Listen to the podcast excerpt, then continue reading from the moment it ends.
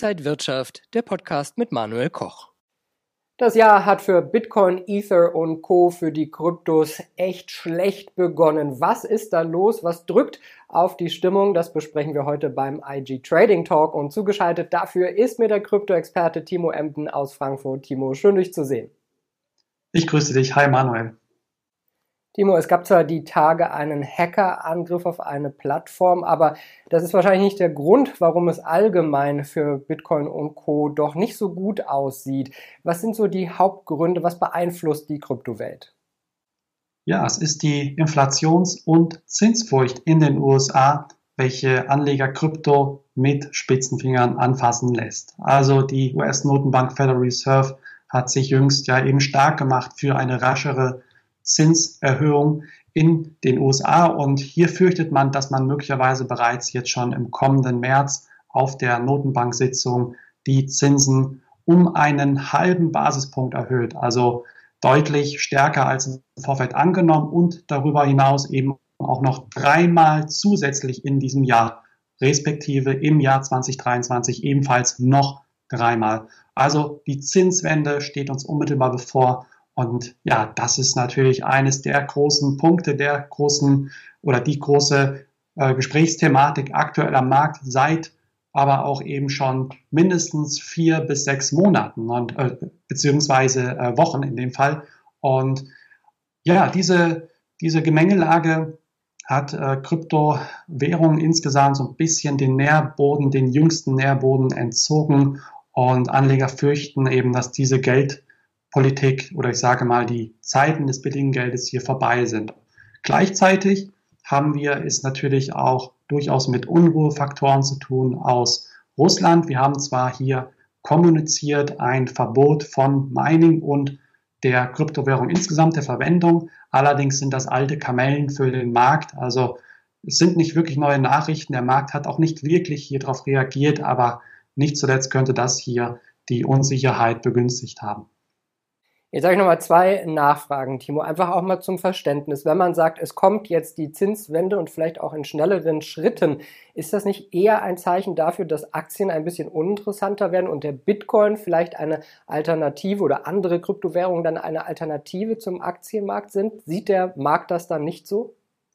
Tatsächlich hat man früher so gedacht, also in der Vergangenheit, hier spreche ich von, ja, vielleicht vor zwei bis drei Jahren. Heute, heutzutage ist das tatsächlich nicht mehr der Fall. Kryptowährungen korrelieren sehr, sehr stark mittlerweile mit eben Aktienmärkten. Und das ist durchaus verwunderlich und durchaus auch eben beachtlich. Ich meine, wir haben auch in der vergangenen Woche teilweise eben wieder mal einen Ausverkauf gesehen an der Nasdaq. Wir haben auch Tech-Werte sehr enttäuscht, insbesondere die Geschäftsaussichten von Netflix. Und das drückt durchaus sehr, sehr stark eben dann immer wieder auch auf Krypto, also Bitcoin und Co. Letztendlich muss man sich von diesem Gedanken befreien, ja, dass eben, wenn die Aktienmärkte äh, nach unten tendieren, eine negative Tendenz aufweisen, dass Krypto automatisch steigt. Ganz im Gegenteil, mittlerweile ist die Abhängigkeit so groß, vor allen Dingen von der Wall Street, von der Nasdaq, also hier vor allen Dingen Tech-Werte, dass man insbesondere aus Anlegersicht, Anlegersicht mittlerweile sehr, sehr stark die Wall Street im Blick behalten sollte. Dann ein zweites Thema, das du schon angesprochen hast, Russland. Äh, da gab es Meldungen, dass äh, Russland erwägt, möglicherweise den Bitcoin oder Kryptowährungen zu verbieten. Du hast gesagt, das ist praktisch schon eingepreist, das hat die Märkte äh, nicht groß bewegt. Wäre das aber nicht trotzdem ein großer Schritt, wenn so ein großes Land sowas aussprechen würde? Ja, insgesamt merkt man hier wirklich alte Nachrichten nochmal neu auf. Es ist nichts Neues, dass Russland das eigentlich vorhat.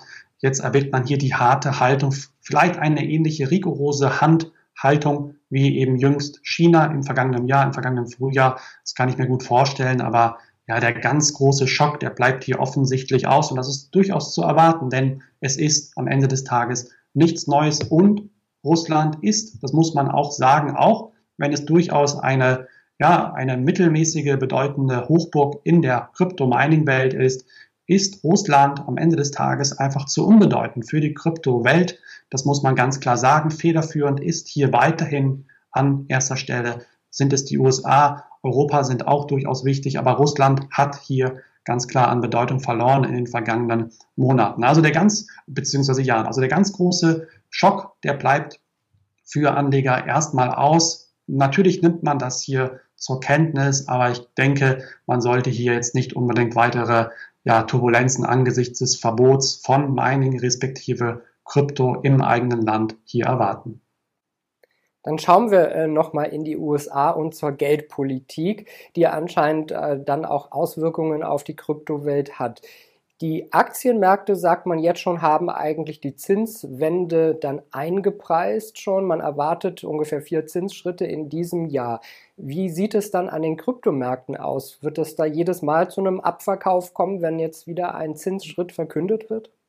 Ich denke eher weniger. Also die Zinswende ist auch an den Kryptomärkten mittlerweile angekommen. Ich würde sagen zu 70, 80 Prozent. Man fürchtet jetzt vor allen Dingen eben in dieser Woche die US-Notenbank-Sitzung. Man erwägt auch möglicherweise noch ein strafferes Zügeln an den äh, berüchtigten Zinszügeln. Also das kann ich mir gut durchaus vorstellen, dass hier eine Zinswende beziehungsweise eine Zinserhöhung nochmal forciert wird.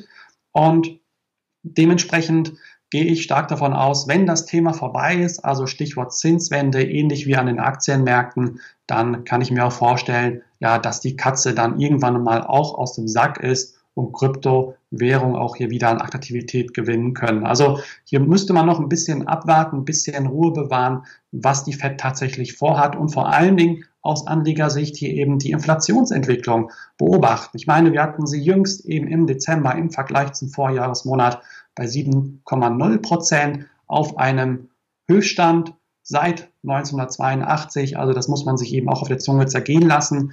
Die Fed erwartet hier weiter ein, weiterhin ein konstant hohes Niveau, eine hartnäckige Inflation. Und da muss man jetzt eben auch schauen, wie es im Frühjahr aussehen wird oder auch in den Sommermonaten. Bleibt die Inflation tatsächlich hoch oder geht sie eben wieder erwarten, vielleicht auch wieder runter?